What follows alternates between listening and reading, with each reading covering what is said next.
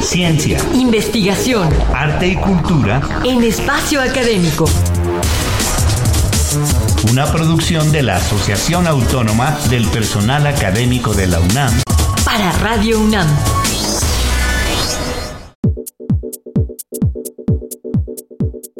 Bienvenidos, los saludamos Ernesto Medina y Sabrina Gómez Madrid para recibirlos en esta tercera entrega de nuestra serie, El ejercicio como arma preventiva contra las enfermedades. En este momento estamos con nuestro invitado, el doctor Joel Navarrangel, quien se ha desempeñado como profesor titular en prestigiosas universidades como la UNAM y se ha especializado en medicina física. Muchas gracias por estar con nosotros. ¿Qué tal? Buen día.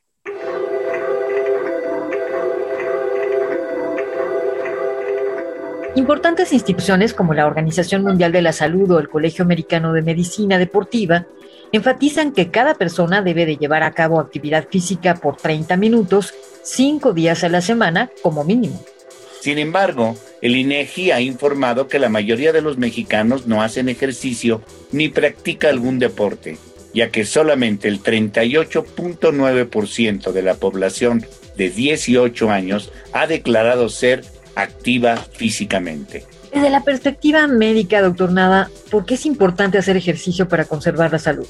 El ejercicio y la actividad física repercute directamente generando, punto número uno, una mejor, mejor trabajo a nivel cardíaco. Dos, un mayor consumo de calorías, por ende, baja de peso. Al bajar de peso, impactamos directamente en los principales problemas de salud pública que tiene nuestro país. Cardíacos, metabólicos, caso concreto diabetes, y neoplasias, caso concreto cáncer. Doctor, ¿qué es lo que falta en México para elevar el porcentaje de actividad física en la población a nivel general y cómo motivarlos a comer mejor? Ahí son dos cosas. La primera, cómo generar que, los, que los- la población abierta realice actividad física, hacer, aperturar zonas de esparcimiento familiares. Es algo que nos falta. Segundo, desarrollar en las escuelas, que es en donde los niños se la pasan el mayor tiempo, el hábito de que ellos realicen actividad física todos los días en la cuestión de la alimentación debemos de generar desde tempranamente una orientación nutricional en nuestra población. Ese es un aspecto clave, desarrollada, enseñándole qué es bueno, qué es malo, qué puedo comer en abundancia y qué puedo comer en pequeñas porciones. Fíjense lo que estoy diciendo, no estoy prohibiendo ningún alimento, estoy diciendo que si algo es altamente calórico, debemos de consumirlo en pequeñas porciones. ¿Y hacia dónde cree usted que deben orientarse las políticas de salud pública en esta materia? Desarrollar en las oficinas espacios de tiempo en los que se le permita al trabajador hacer la actividad dentro de su horario de trabajo. Esto es algo complicado porque sabemos que vamos a trabajar. Sin embargo, un trabajador que la realiza se torna más productivo. Esto ha arrojado muchos estudios en Reino Unido, en Europa, en donde se ve que el sujeto que le dan ese tiempo para hacer la actividad física, su productividad se ve incrementada. Entonces, ¿sobre qué vamos? ¿Sobre tiempo o sobre producción laboralmente?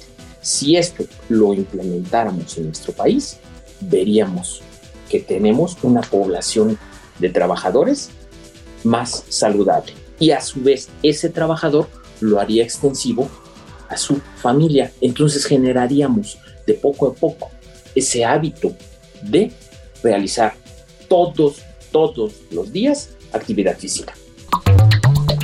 ¿Qué tipos de ejercicios y prácticas saludables recomienda hacer en las distintas etapa- etapas de la vida, doctor Nava? Podemos dividirlo en tres etapas, niño, adolescente y adulto. En el niño, coordinación y flexibilidad. En el adolescente, desarrollo de fuerza, resistencia. Y en el adulto, independientemente de que sea, desarrollar fuerza y resistencia. De esa forma, nosotros vamos a tener una población saludable. En el niño se generó, se impregnó el hábito, la costumbre, y se perpetúa a lo largo de las diferentes etapas de la vida. En el adulto es muy importante identificar dos partes o dos tipos de adulto, el adulto sano y el adulto enfermo. El adulto enfermo debemos de ir con baja actividad física. Es más, debe de ser esto controlado por un médico. El adulto sano, pues si lo realiza regularmente, no va a tener problema en realizarlo, en tener su práctica rutinaria, en forma ya sea particular o ya directamente en conjunto con algún equipo, alguna competencia, que eso es lo que le gusta mucho a la gente, a los adultos sobre todo. Hasta aquí nuestra cápsula, por lo que nos despedimos de ustedes y también de nuestro invitado, el doctor Joel Navarrangel. Pues ha sido un placer contar con su presencia. Muchas gracias, doctor. Gracias. Para dejarnos sugerencias pueden anotar nuestro correo electrónico que es espacioacadémico.apaunam.com.mx o a nuestra página www.apaunam.org.mx para buscar los podcasts de todos los temas que hemos difundido. En nombre de todo el equipo de trabajo nos despedimos de ustedes Ernesto Medina y Sabrina Gómez Madrid.